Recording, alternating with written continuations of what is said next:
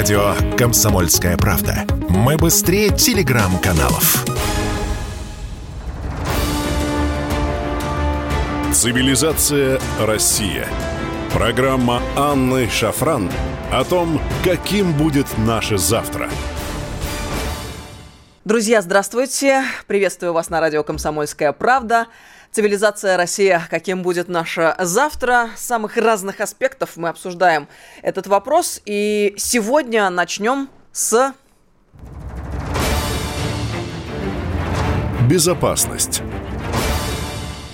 Начнем с безопасности. С нами в студии Александр Анатольевич Мохов, доктор юридических наук, профессор и заведующий кафедрой медицинского права юридического университета имени Кутафина. Здравствуйте, Александр Анатольевич. Добрый вечер. Мы понимаем, что Сегодня все больше и больше новостей появляются на лентах, связанных с возможным использованием биологического оружия нашими оппонентами. А, все больше и больше информации появляется о действии американских биологических лабораторий, секретных лабораторий на территории э, бывшего СНГ, постсоветского пространства. И если некоторое время назад э, в первую очередь эти вопросы, связанные с нашей биологической безопасностью, а это неотъемлемая часть и одна из самых важных частей сегодня, как мы понимаем, а, национальной безопасности России. Если эти вопросы поднимали прежде всего эксперты, специалисты а, в этой области, а, ученые, врачи, то вот буквально сейчас наблюдаются новые шаги в этом направлении. И мы видим, что уже с официальных площадок наши законодатели, представители губернаторского корпуса задают неудобные вопросы в пространство своим коллегам, а также, как мне кажется, и нашим оппонентам, представителям коллективного Запада. Вот что я имею в виду. Накануне член Совета Федерации, первый губернатор Свердловской области Эдуард Россель поддержал идею губернатора Курганской области, в свою очередь, Вадима Шумкова. О чем? О том, что пандемия коронавируса должна закончиться международным трибуналом над ее бенефициарами. Это я цитирую дословно. А, и также а, сенатор предложил расследовать действия Всемирной организации здравоохранения во время пандемии. Собственно, мы все чаще и больше видим такого рода предложения из э, парламента нашего. До этого была Нижняя палата, теперь Верхняя палата парламента Совета Федерации. Я процитирую, что написал Эдуард Россель у себя в телеграм-канале. За массовые смерти, за экономический коллапс в мире должны ответить те, кто был заинтересован в развязывании биологической войны. ВОЗ уже давно дискредитировала себя, а после событий 2019-2022 годов, безусловно, требуется серьезное расследование всех ее действий и лиц, которые стояли за организацией, финансируя это преступление века и его информационную поддержку. Я напомню, что Эдуард Россель – это вообще патриарх отечественной региональной политики, экс-губернатор Свердловской области, ныне, напомню еще раз, сенатор Совета Федерации, такая мощная политическая фигура. А, Вадим Шумков, ныне губернатор Курганской области, а, тоже очень такой крепкий э, политик, хозяйственник, и это очень серьезно все то, что мы видим а, в информационном поле. Я напомню, что ранее губернатор Вадим Шумков заявлял, э, что, мол, не верят в нулевого пациента с коронавирусом. И опять-таки его цитирую. В отношении самого вируса, полагаю, главные открытия еще далеко впереди. Мне 50 лет, я учился в советской школе, где не было тиктока или клипового восприятия, а в классическом университете мы изучали логику и критическое мышление. Возможно, поэтому в то, что был некий нулевой китайский пациент, который пошел на рынок и съел летучую мышь, после чего вдруг заболел весь мир, я не верю. Это он написал у себя на странице э, ВКонтакте. А, ну и напомню, господин Шумков сказал, что пандемия должна закончиться международным трибуналом. Вот в связи с этим, Александр Анатольевич, первый вопрос, который сегодня хотелось бы обсудить, следующий. Пандемия подняла ряд фундаментальных вопросов и на предмет деятельности международных структур, и на предмет э, э, того, что такое биобезопасность сегодня. Вот что это за вопросы прежде всего с вашей точки зрения человека, э, который является глубоким профессионалом своего дела. Я слушателям э, вот сделаю ремарку относительно Александра Анатольевича Мохова. Э, это и врач доктор по образованию, с одной стороны, и юрист, то есть уникальный специалист. Именно в этой связи нам вдвойне интересно, Александр Анатольевич, ваше мнение на этот счет. Ну, вы затронули целый ряд, конечно, таких действительно крупных крупных вопросов, да, и эта встреча, наверное, не одна для этого необходима, но тезисно основные моменты. Здесь я бы тоже так их развел. Э, два блока. Первый блок правовой, да, ну и есть, собственно, специальный биологический, биомедицинский блок. Хотя они понятно, что существуют сегодня вместе, в единой связке. И вот здесь тоже сложность, потому что каждый, ну, привык решать свои задачи, да, заниматься определенной узкой сферой. А мы должны все-таки смотреть на проблему в целом системно, и понимать, э, с одной стороны, возможности, с другой стороны, определенные риски, да, угрозы, и как им противостоять и за счет организационных, и технических, так сказать, специальных биологических мер, ну и, конечно, мер правового характера, используя правовые средства тоже. И вот здесь, э, когда мы говорим о Всемирной организации здравоохранения, ну и тесно связанной с ней иных организаций, я бы два документа все-таки, скажем так, назвал, вспомнил для того, чтобы вот наш разговор начать, скажем так, более предметно. Первое – это, конечно, конвенция о запрещении биологического оружия, я ее так сокращенно называю для простоты, потому что длинное название, там конвенция о биологическом токсинном запрещении и так далее. Это первый документ 1972 года, который представляет интерес вот в контексте тех проблем сегодняшних, которые начинают, в общем, прямо звучать, звучать очень остро в связи с событиями, э, в частности, специальной операции, которая проходит в сопредельном государстве. С другой стороны, международные медико-санитарные правила. Еще один документ очень важный 2005 года, причем э, мы и первым документом руководствуемся, и, в общем, являемся подписантами, и вторым документом руководствуемся. И вот здесь э, мы должны понимать, что это за документы, да, каково их значение, их роль, роль и как их используют во благо либо во вред, ну, в том числе вот в ситуации с пандемией коронавирусной инфекции, ну и с другими, так сказать, ситу- ситуациями, нетипичными рисками и угрозами. Вот, э, Александр Анатольевич, относительно международных медико-санитарных правил, это а, отдельный вопрос, который э, требует, как мне кажется, отдельного внимания. Почему? Вот мы сегодня, а, чем дальше, тем больше а, сознаем, что США и их партнеры, скажем так, глобалистские э, структуры превращают ВОЗ э, в геополитическое оружие де-факто. Как они это делают? Э, с помощью разного рода правовых механизмов, в частности, о чем вы только что сказали. И вот эти самые международные медико-санитарные правила, что с ними сейчас происходит? Мы знаем, что американцы прямо сейчас спешно добиваются принятия радикальных поправок в эти самые международные медико-санитарные правила Всемирная организация здравоохранения.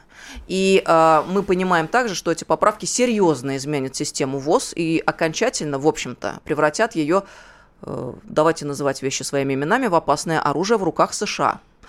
И все это происходит под личиной добра, как обычно, под э, видом борьбы с опасными инфекционными болезнями, но э, реальность такова, что это де-факто э, новое мощное оружие гибридной войны, в руках американцев. Вот что это за правила, которые мы вспомнили? Давайте поподробнее об этом ну, поговорим. Ну, давайте, если так, поподробнее. Я бы вообще отмотал ленту истории еще на сто лет назад.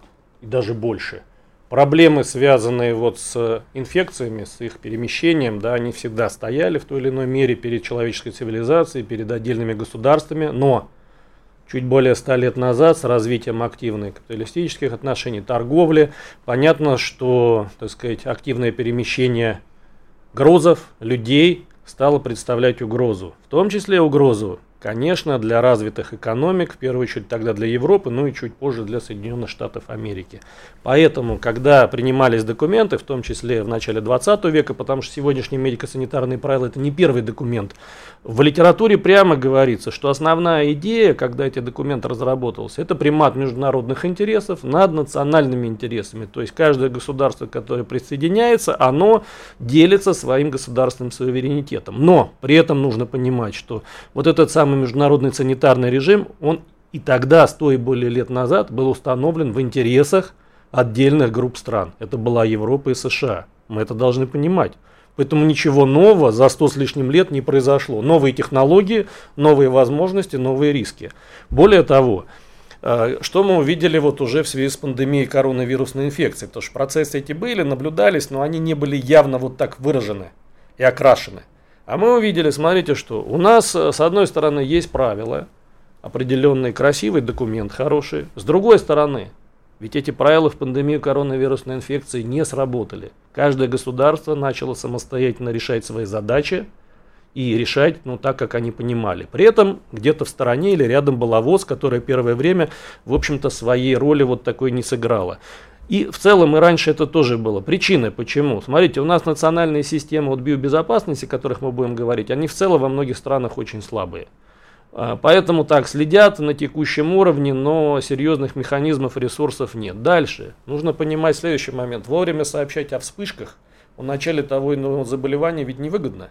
Почему? Потому что будут определенные меры – ну, мы это наблюдаем по ряду стран. Ну, например, там знаем наши азиатские страны, знаем Турцию, да, вспышка определенно есть инфекция. Но если сообщил это, что туристический э, сезон под угрозой. Лучше, значит, подождать, посмотреть, попытаться справиться собственными силами и средствами. То есть у государства есть экономические, торговые, так сказать, вот интересы туризма там и, ну, и другие интересы, которые возникают. Поэтому не работает. Механизмы контроля, их тоже нет, да? Всемирная организация здравоохранения не справилась с той высокой ролью, которая была декларирована ею ранее, и де-факто во многом сама себя опорочила вот э, во время этих самых двух пандемийных лет. Вот давайте дальше продолжим эту мысль. Ну, если позволите, то в чем как бы, да, в чем проблемы основные? У нас э, пандемию объявляет Всемирная организация здравоохранения, после чего государство начинает принимать активно те или иные меры. Хотя и до этого они могли принимать, но вне, вот, так сказать, официальной позиции Всемирной организации здравоохранения, на которую в той или иной мере ну, многие или большинство стран равняются, будучи членами этой организации. И что мы здесь увидели? Первое, что есть пандемия, это уже, это уже серьезный вопрос, да, то есть каковы критерии, насколько они, так сказать, понятны, научно обоснованные, кто эти критерии устанавливает, подтверждает для того, чтобы принять решение и объявить. Здесь мы увидели определенные проблемы. То есть мы увидели даже более того, что изначальное понятие пандемии э, всячески искажалось и трансформировалось да, в течение этих лет. Да, это в силу как раз того, что четкой нормативной базы до сих пор в этой части нет. То есть понятно, что там специалисты работают, но в том числе специалисты не юристы. А для нас очень важно, да, есть понятие, есть критерии, есть механизм, либо его нет.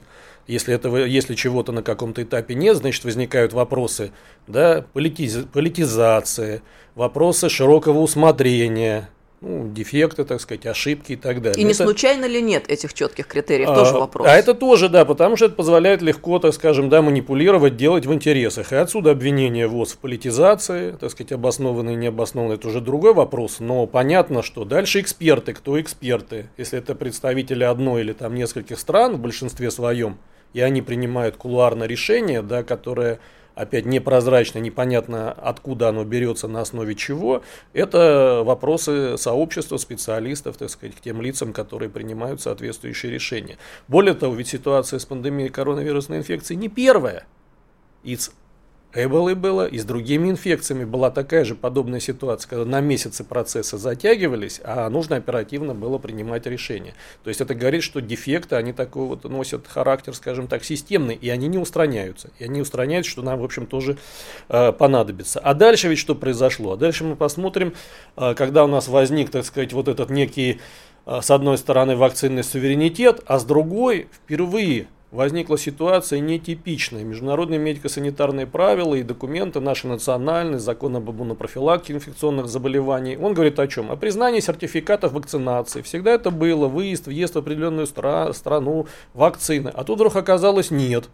Не будет признано, потому что дайте вот это, вот это. То есть началась опять уже явная политика, да, которая вмешалась в те процессы, которые никогда не вмешивались э, никто, кроме, так сказать, специалистов. То есть мы фиксируем опять махинации и манипуляции. Манипуляции, да. И вот это очень э, серьезный, как бы, да, вызов, который был. Но дальше вывод. Понятно, что могут быть дефекты, могут быть проблемы, но их нужно решать. То есть мы, как говорится, осуществляем разбор полетов и принимаем правильные решения. Но вместо этого нам что предлагается? А давайте мы оставим все так же непрозрачно, непонятно, но мы просто ужесточим, создадим там новую структуру, параллельную структуру, добавим полномочий, но при этом все те проблемы, которые были, на них-то ответов нет и до настоящего времени. И это серьезная проблема. То есть получается так, что если организация непрозрачная, так сказать, не работает на определенных четко понятных ясных принципах, не отстаивает интересы действительно всего сообщества, по крайней мере в части охраны здоровья граждан и обеспечения биологической безопасности, цивилизации в целом, а, то возникает большой вопрос, нужна ли такая организация, либо она должна быть, так сказать, реформирована. И в этой связи я вот сегодня, когда ехал на эфир, увидел э, высказывание нашего министра иностранных дел Лаврова про момент истины. И здесь действительно очень важно, то есть э, говорить и ставить вопрос о том, что если определенная структура международная, может быть даже уважаемая ранее, но проводит политику в интересах не всей человеческой цивилизации, да, всего мирового сообщества определенной группы лиц, нужна ли такая организация и нужно ли в такой организации членство ну, в данном случае Российской Федерации. Ну, а другие страны тоже должны задуматься. Но мы же видим еще один тренд, который они сейчас запустили. Вот с одной стороны ВОЗ со всей совокупностью вопросов, которые вы только что обозначили, а с другой стороны это прямая попытка американцев, США э, подкорректировать политику ВОЗ еще больше в своих собственных интересах. То есть того, что есть мало, следующий шаг мы наблюдаем. Опять-таки возвращаемся к этим международным медико-санитарным правилам, ведь это один из немногих документов ВОЗ, э, который государства-члены юридически обязаны соблюдать. Вот как вы сказали, большинство других документов ВОЗ это рекомендации или настоятельная рекомендация, да, или там мнение организации, а здесь вот прямое руководство к действию. Мы их приняли, да, мы ими руководствуемся, должны руководствоваться. То есть это о чем говорит? О том, что, еще раз подчеркнем, наш суверенитет частично передан международной организации. А я напомню, мы когда принимали поправки в Конституцию, в частности, у нас на повестке дня стоял очень серьезно вопрос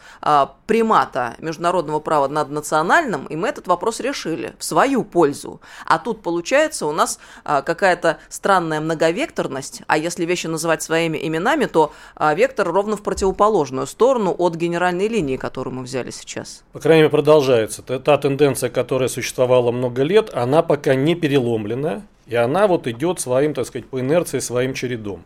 И здесь нужно ну, подумать, да, так сказать, э, об, об определенных последствиях. Я здесь, конечно, жду, скажем так, э, ну, позицию Китая. Вот сегодня в ситуации с пандемией, так сказать, постпандемийный период, конечно, наиболее пострадавшим репутационно является Китай в отношении которого были заявления да, там, о нулевом, вот сегодня вспоминали пациенте, о том, что они там вовремя не сообщили ВОЗ, а если бы они сообщили вовремя, было бы все значительно, может быть, лучше.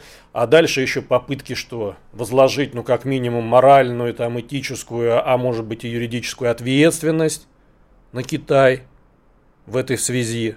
А дальше возникают вопросы, а не была ли это провокация, вот то, что вы немножко упоминали, какой характер, так сказать, э, носит там возбудитель коронавирусной инфекции, откуда он появился и почему. То есть вопросов много, ответов нет, но при этом, так сказать, вот машина, причем машина не созидательная, а, по сути дела, репрессивная, она вот э, так начинает разворачиваться в этой связи. У нас, кстати говоря, Э, и других проблем очень много вот напрямую не связанных, но мы вступая в разные, так сказать, организации международные и принимая на себя ряд э, обязательств, в силу вот заключения, э, мы ведь в экономике сегодня в условиях санкций находимся, но мы не вышли из определенных соглашений, а дальше будут что рассматривать иностранные суды сейчас дальше иски – и, естественно, удовлетворять требования. ВТО, МВФ. Да, и что ВОЗ. мы будем делать? Мы что, и будем исполнять, или мы просто не будем исполнять, как бы и прочее? И тут тоже возникает вопрос, а может быть надо из этих, раз мы там не участвуем и, так сказать, не можем, и против нас ведутся, введены санкции, мы должны отвечать, но одним из элементов выхода, это первое, что признание уже выхода из соответствующих э, ряда договоров и соглашений. Без этого, без этого будет вал исков, вал, так сказать, заявлений и проблем, которые не на один год, а на десятилетия вперед. Вот здесь можно вспомнить просто дело, громкое дело ЮКОСа, да, Совершенно верно, да. Очень а таких дел может быть много. А, очень хочется надеяться, что Госдума доведет дело до победного конца. Мы помним э, поручение Вячеслава Володина, который дал профильным комитетам в Думе рассмотреть целесообразность присутствия в этих организациях ВОЗ, ВТО и МВФ, напомню еще раз. Вот э, коллега Павел Парфентьев, э, эксперт по международному праву, он еще вот какую вещь сказал относительно этих самых международных медико-санитарных правил, что, мол, в руках тех, кто сможет в мировых масштабах обвинять государство в распространении болезней, навязывать способы борьбы с ними, окажется огромная власть, и это возможность политически изолировать неугодных, назначать их мировыми виноватыми, лишать их свободы действий во внешней и внутренней политике, парализовать и разрушать их экономику и политическую систему, а если откажутся слушаться, вторгаться в эти страны под предлогом обеспечения глобальной безопасности. Ну, реально так выходит? А мы это проходили. Давайте я вам напомню просто нашим слушателям историю с раком, если кто-то ее подзабыл. Как раз возвращаясь к биологическому оружию, да? Кто-то, так сказать, безосновательно э, вот, да, показал какую-то пробирку, на, так сказать, трибунах высоких, да, после этого что вторжение, поддержка этого вторжения, а потом результат, ну, не нашли, да, не было, ну, извините, а уже все произошло, и никто за это ответственность не понес. Ой, То же кашлянули, мы... кашлянули, прошу прощения, виноваты. Правда, не сказали, что исправятся. Да. Вот здесь мы, к сожалению, вот можем э, скатиться вот, вот на такие механизмы, когда они непонятны, не ясны. А практика такая есть и не только в сфере вот медицины. Вот сейчас остро тоже проблема ведь спорта стоит. А ведь что там получается? То же самое. То есть э, организация по не совсем прозрачным, э, так сказать, механизмам вносит да, определенное вещество, лекарство в список, запрещенный список. Причем, как ни странно, туда что попадают препараты, которые, ну, в основном на постсоветском пространстве распространены, используют наши спортсмены и прочее, они вдруг попадают в список. Без молекул свободы. Вот. А дальше, препараты. что сразу, естественно, следуют обвинения, соответствующие дела, скандалы и так далее и тому подобное. И тоже непрозрачно. И тоже непрозрачно. А сейчас следующий момент еще вот, чтобы, так сказать, усугубить, да, но это тоже перспектива, связанная вот и с тем, о чем мы говорим. Это что, отстранение наших спортсменов, когда просто нет аргументов, даже у квазисудебных органов, например, Лозанна, когда говорят, ну, с вами просто не хотят э, соревноваться, не хотят другие соревноваться, поэтому мы просто вас отстраняем. То есть совершенно не с принципы все попраны, но мы идем по этому пути, точнее не мы идем, а они. Мы только что с вами довольно подробно обсудили аспект правовой э, того, что касается биологической безопасности. Э, вы сказали о том, что их два, правовой и медицинский тот момент, когда мы начинали с вами эту а, очень острую беседу. Давайте теперь а, углубимся в вопросы, собственно, а, медицинские и биологические, и вспомним, а вообще, в принципе, а, что это биологическое оружие, какова специфика его и чего нам следует опасаться, вообще с чем мы имеем дело. Мы имеем дело с очень серьезными угрозами и рисками – они всегда сопровождали человечество, сопровождают. Можно тоже отмотать ленту истории назад. Были примеры, ну, такие, может быть, э, примитивные, но попытки применять биоагенты для решения своих задач, в основном военных задач. Но, конечно, в 20 веке с развитием науки, да, биологии, медицины, эти попытки стали более настойчивыми и стали появляться, ну, вы, стали выделять соответствующих возбудителей микроорганизмы, вирусы и пытаться с ними работать. Если говорить о истории, то здесь активно поработали поляки, японцы в 30-е, 40-е годы. Это потом да, завершилось Хабаровским процессом. Американцы в 40-е годы тоже начали соответствующие программы. И уже к в середине 40-х годов у них было порядка пяти сотен биолабораторий, э, ну, чуть позже, да, уже стало, потому что данных точных нет, считается, что около 4-5 тысяч сотрудников уже тогда работало. В 40-е годы прошлого Уже в 40-е годы уже начинали, да, потом, понятно, что данные закрывались, плюс, что японские специалисты, которые не попали под вот э, Хабаровское дело, они тоже туда приехали, продолжили исследования. И на сегодняшний день, в общем, никто не знает точно, сколько в США, а тем более в других странах, находится различных биолабораторий. От маленьких до довольно крупных. Э, звоночки были, да, Грузия, события в Грузии, так сказать, показали. Сейчас Украина, 30, да, и, возможно, более биолабораторий, э, которые финансировались американцами. Э, в Казахстане есть лаборатории, в некоторых других стран, э, странах, то есть по периметру, так сказать, России и некоторых других стран а, в общем, размещено значительное количество, в основном, американских биолабораторий. То есть еще 80 лет назад эта работа велась? Она, она практически начала э, даже более 100 лет назад уже, да, когда только начинали работать, и сразу появился интерес, а давайте попробуем применить для решения военных задач.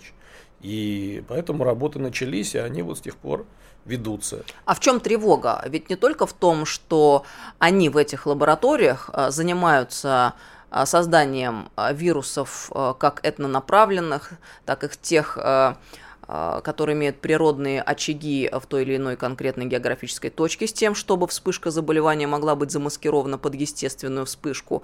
А есть и такая политическая составляющая, если вспомнить того самого, например, Саддама Хусейна и Ирак. Это тоже используется, да. Но дело в том, что хотим мы не хотим, э, биологическое оружие потенциальное, да, биологическое оружие, оно, конечно, очень очень интересно. Поэтому соблазн высокий. Почему интересно? Ну, давайте посмотрим. Первое, это относительная доступность. Вот если ядерное оружие это дорого, большое количество энергии, не все обладают технологиями, даже э, те, которые известны, да, вроде бы, но не все могут их себе позволить, то здесь все-таки высо- более высокая доступность. Э, очаги природные есть. Поэтому можно извлечь да, лабораторные условия и дальше пытаться что-то на этом э, создать. Далее, стоимость Естественно, она несоизмерима с созданием, там, скажем, да, ядерного оружия. Здесь относительно э, затраты небольшие. Более того, мощности есть. Есть лаборатории обычные биологические, да, и на этих лабораториях можно параллельно начинать заниматься, так сказать, и попыткой создавать что-то такое боевое, да, боевых вирусов, боевые микроорганизмы. Далее производство. Ведь пищевая промышленность, биотехнологии – это что? Фактически соответствующие э, установки, реакторы, которые позволяют при перенастройке, в общем-то, производить уже не в лабораторных условиях, а в значительных количествах э, потенциальных э, агентов. Это тоже все есть. Вот вам что, двойные технологии условно. Да? Далее, доставить легко, применить просто, ну, относительно просто. Кроме того, высочайшая зона поражения. И не просто зона поражения, когда применили оружие и все на этом закончилось. А здесь что? Сам система самовоспроизведения попадая, эффект. попадая, так сказать, в организм животного и или человека, да, у нас начинается воспроизводство, что ведет к заболеваемости, и вот она эпидемия, пандемия. Тоже очень удобно, да, расширение происходит, не сужение поражающих факторов, а расширяется активно. Время, возможность применения скрытные, потому что в большинстве случаев не сразу. Поэтому удобно для диверсий, так сказать, да, для террористов удобны соответствующие возможности. Ну и самое главное, что еще очень интересно, существенный вред объектам материального мира он не причиняется либо, так сказать, просто возбудитель э, уходит, либо-то, ну, можно изолировать, применить соответствующие меры по, так сказать, да, нивелированию соответствующих последствий в случае применения, а имущественная база, она остается. То есть, условно тоже... говоря, не разбомбят заводы, станки, пароходы, да, да. у вас все останется. И более того, целый ряд ученых, э, в том числе американских и некоторых других, прямо об этом писали. Перенаселение, а почему бы, да, не использовать? есть не сократить. Да, не сократить население. Как раз самое удобное, сократив население, но не, так сказать, чтобы не пострадала инфраструктура, имущественная база, да, вот э, как раз биологическое оружие здесь удобно. Один минус, и то, о чем вы вот начинали говорить, один только минус, что технически, что когда мы говорим о поражающих факторах, все-таки считается, что биологическое оружие не очень избирательно – и здесь попытки начинают предприниматься. Давайте попробуем сделать, чтобы было более избирательным, с одной стороны. И здесь современные достижения, так сказать, генетики, они начинают открывать потенциально возможности, поэтому все работают. С другой стороны, генная инженерия, да, которая синтетическая биология, которая сегодня появляется. Значит, надо пытаться. И будут пытаться. С одной стороны, пишут, да нет, все одинаково. Но с другой стороны, попытки эти были – есть и будут. С другой стороны, можно повышать, опять с учетом достижений синтетической биологии, патогенные свойства, создавать химеры, таким образом, чтобы было сложнее защититься, да, и не было инструментов. С третьей стороны, когда создаем даже, так сказать, боевое, соответствующее оружие, что если мы провели цикл исследований, да еще и подготовили условно антидот, да, вакцину, которой ни у кого нет, а мы ей владеем и можем быстро наладить, ну, условно, да, так сказать, потенциальный противник, то он что? он тогда уже более спокойно применяет биологическое оружие, зная, что его население будет защищено. Либо использует это для решения экономических задач, в том числе. Вот вам, так сказать, потенциальные возможности сокращения численности населения, с другой стороны решение экономических задач и с третьей стороны навязывание определенной воли тем государствам, которые не обладают вот технологическим суверенитетом, да? Хочешь, не хочешь, а придется, иначе население, ну, снесет, сметет власть на той территории, которая не может обеспечить биологическую и иные виды безопасности. Значит, зачем такая власть, да? Ну, а, вообще, честно говоря, по ходу нашей беседы э, такие тревожные возникают вопросы. Чем дальше, тем больше. И э, мы же понимаем, э, если следовать в логике нами обозначенной, что вот те а, два пандемических года, ну так называемых пандемических, они могут быть своего рода еще обкаткой и опробированием той ситуации, которая может возникнуть впоследствии. То есть э, вот этот э, вирус, который еще а, не самый страшный, да, с ним попробовали, как это работает в международных масштабах, и а, дальше может быть больше. И если мы не озаботимся а, своим собственным, как вы сказали, технологическим суверенитетом и суверенитетом а, в области биобезопасности, то э, это может повлечь за собой самые неприятные последствия. Вот, вот поэтому мы должны сегодня что, скажем так, довольно четко, да, предельно четко и конкретно ставить вопрос, что нам надо решать, причем решать очень быстро, комплекс накопившихся проблем для того, чтобы обеспечить биологическую безопасность. А для этого, смотрите, целый ряд направлений. С одной стороны, контроль за патогенами – насколько он хорош, да, ну, на, на национальном уровне.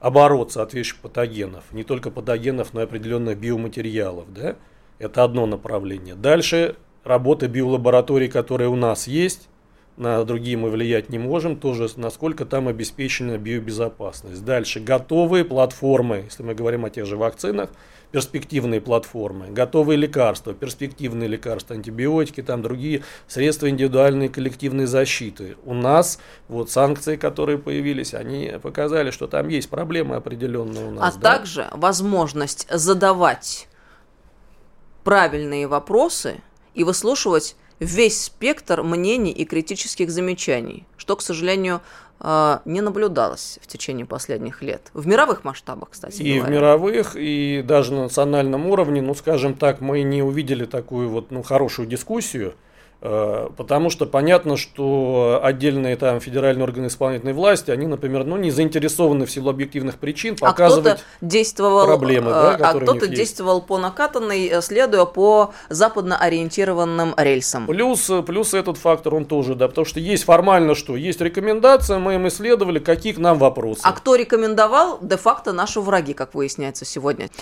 Ну, получается, если в сухом остатке э, резюмировать, что мы имеем? Э, мы имеем новую эру противостояния, в том числе с использованием биологического оружия более дешевого и э, более простого в применении. Это раз.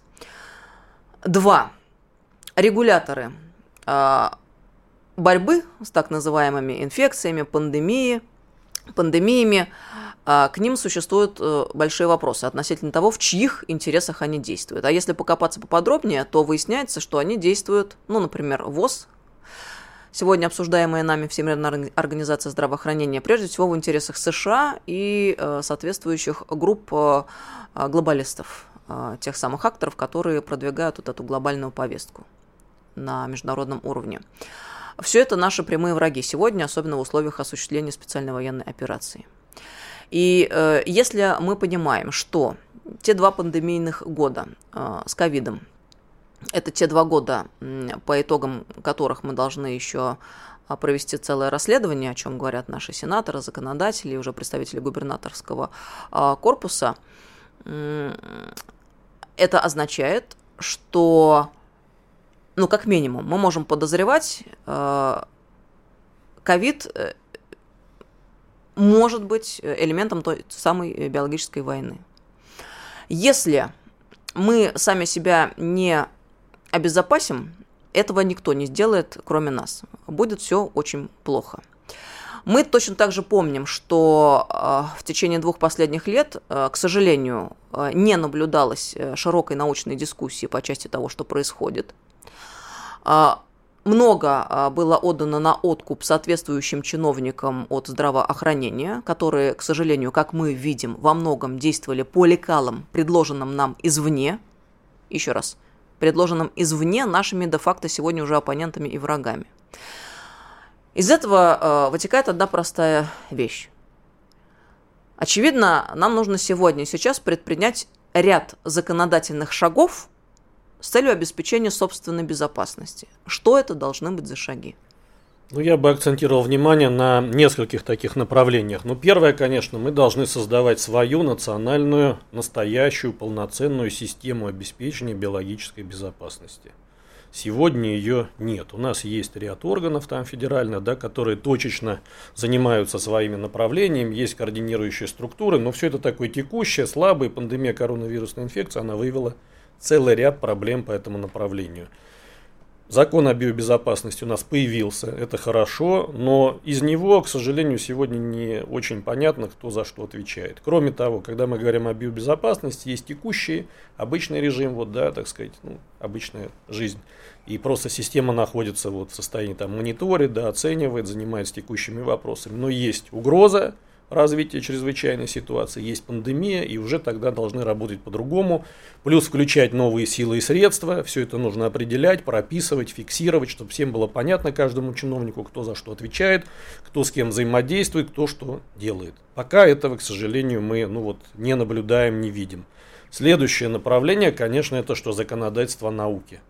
Мы понимаем, что мы должны здесь очень быстро сосредотачивать усилия для того, чтобы развивать те направления, те технологии, которые нам необходимы. Это биотехнологии, биомедицинские технологии, именно в контексте обеспечения, ну, на, в первую очередь, именно биологической безопасности.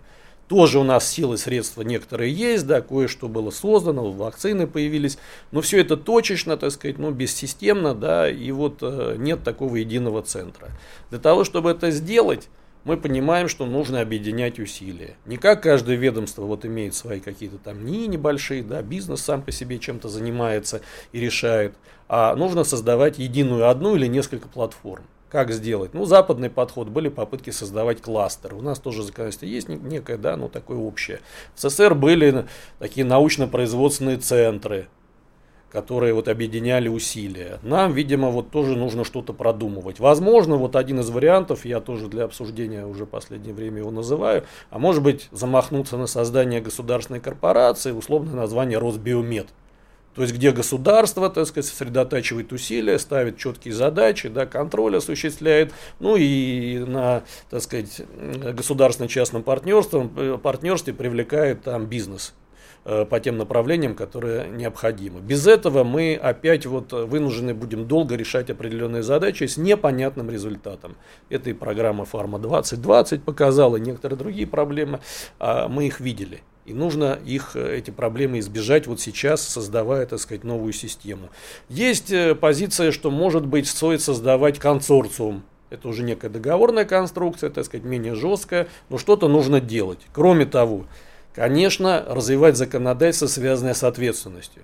Ведь мы говорим вот сейчас биориски и прочее. Какая ответственность? А ответственности либо нет вовсе, либо общие нормы какие-то есть. И это позволяет избегать. А если дальше говорим, мы должны знать, кто даже проводит расследование, как его проводить и прочее. Сегодня этим вопросам не уделялось внимания большое, не уделяется. Поэтому многие даже преступления, они вот, ну, проходят незаметными. Потому что этим вопросам просто не уделялось до последнего времени, ну, скажем так, ну, какого-то существенного внимания. Если там, понятно, радиационной, так сказать, да, безопасности вопроса, там химическое что-то, есть уже наработки, то здесь у нас практически тоже никто этими вопросами, ну так, предметно, полноценно не, не занимался. И еще одно направление, которое тоже у нас вот вне, а, так сказать, поле зрения находилось, мы говорим, нету дискуссии или не очень обсуждается. А почему ее нет? А у нас есть соответствующий экспертно-аналитический центр или центры. У нас есть при некоторых ведомствах, не будем называть их, ну, скажем, отдельные там структуры, которые вроде как занимаются, мониторят. Но это ведомственные интересы. А в целом, эксперто-аналитический центр, который будет заниматься биологической безопасностью, иными видами безопасности. Который был бы экспертным, профессиональным и независимым. Независимо ключевое от, так сказать, понятно, что профессиональным, да, но независимо от конкретных интересов конкретного ведомства не отстаивающий только его интерес. Возможно, еще общественные какие-то да, структуры нужно создавать. Мы вот как-то тоже обсуждали структуры, связанные с развитием биоэтики, биобезопасности, вот где-то. То есть это, возможно, разные структуры, но они должны создаваться. Почему это важно? Случае... Потому что мы видели, еще раз давайте повторим, политизирована была борьба с пандемией, так называемой. Да, да. Это было, и вот для, поэтому раз, должны быть разные позиции, разные точки зрения, аргументы, проводить исследования необходимо, а для того, чтобы проводить, опять должен быть пул экспертов, людей, которые этим занимаются. В противном случае мы вот обречены, будем повторять ошибки. Но когда у нас есть время исправлять эти ошибки, это одна ситуация. А если действительно, к сожалению, вот я не приведу просто такие цифры, если вот взять, распылить там споры сибирской язвы, э, скажем так, где-нибудь, да, э, в определенных местах скученности, то по оценкам ряда экспертов, ну, поражение может составлять около миллиона человек. Понимаете, вот в областном центре каком-то, да, миллионнике или полумиллионнике, какие последствия серьезные. Ну и дальше, так сказать, экономические иные последствия. А если это ОСПА, а работы с ОСПой тоже ведутся, в том числе и созданием уже искусственным образом, то это уже десятки миллионов, и дальше вообще непосредственно непредсказуемо. Непредсказуемо. Если чиновники э, от поли... ну, так скажем так, политизированные или политики правят бал здесь и руководствуются какими-то э, неведомыми э, ученым настоящим э, установками, то это может привести вот к тем последствиям, о которых вы говорите. То есть профессионалы, врачи, ученые должны заниматься профильными своими вопросами биобезопасности. Еще раз подчеркну, чего не наблюдалось в последние годы и что нам крайне необходимо для выживания. Потому что специалисты были либо отстранены, либо не участвовали, либо их голос не был слышен.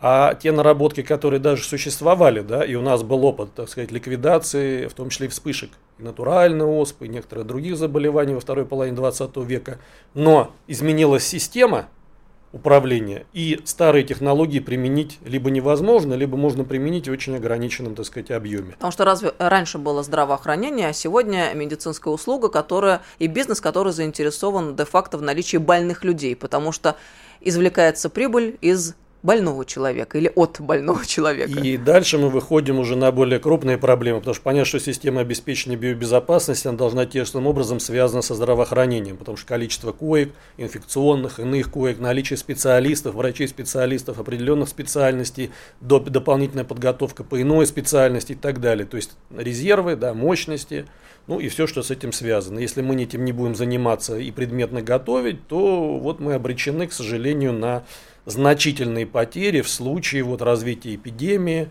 пусть она там естественная, либо искусственно созданная, это уже вопрос ну, на второй план уходит, потому что нужно принимать решения, решения срочные здесь и сейчас, чтобы обеспечить жизни и здоровье нашего населения.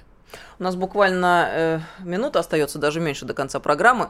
Вот еще какая новость сегодня. Спасибо, Александр Анатольевич, э, вы ее э, прислали накануне. Страны G20 договорились создать фонд готовности к будущей пандемии. Ранее на этой неделе ВОЗ и Всемирный банк посчитали, что ежегодный дефицит финансирования готовности к пандемии составляет 10,5 миллиардов долларов. И любой фонд обеспечения готовности необходимо финансировать в течение пяти лет, чтобы, э, что предполагает запрос на 50 миллиардов долларов. Ну, то есть, кому война война, кому мать родная, а они продолжают зарабатывать. Запад нам не поможет в случае, даже если что-то случится на сегодняшний день. Поэтому давайте создавать свои фонды, так сказать, свои резервы, структуры, которые будут нам позволять решать. Будут работать в наших интересах, да. и которые потом не заморозят, как накануне случилось с нашими золотовалютными резервами. Спасибо вам огромное за эту беседу. С нами был Александр Анатольевич Мохов. До новых встреч в эфире. Спасибо, спасибо вам. Приглашайте еще. Обязательно. Буду. Друзья, сейчас у нас новости, а через несколько минут мы продолжим программу. С нами будет Ольга Будина, актриса. Цивилизация Россия. Радио «Комсомольская правда». Никаких фейков, только правда.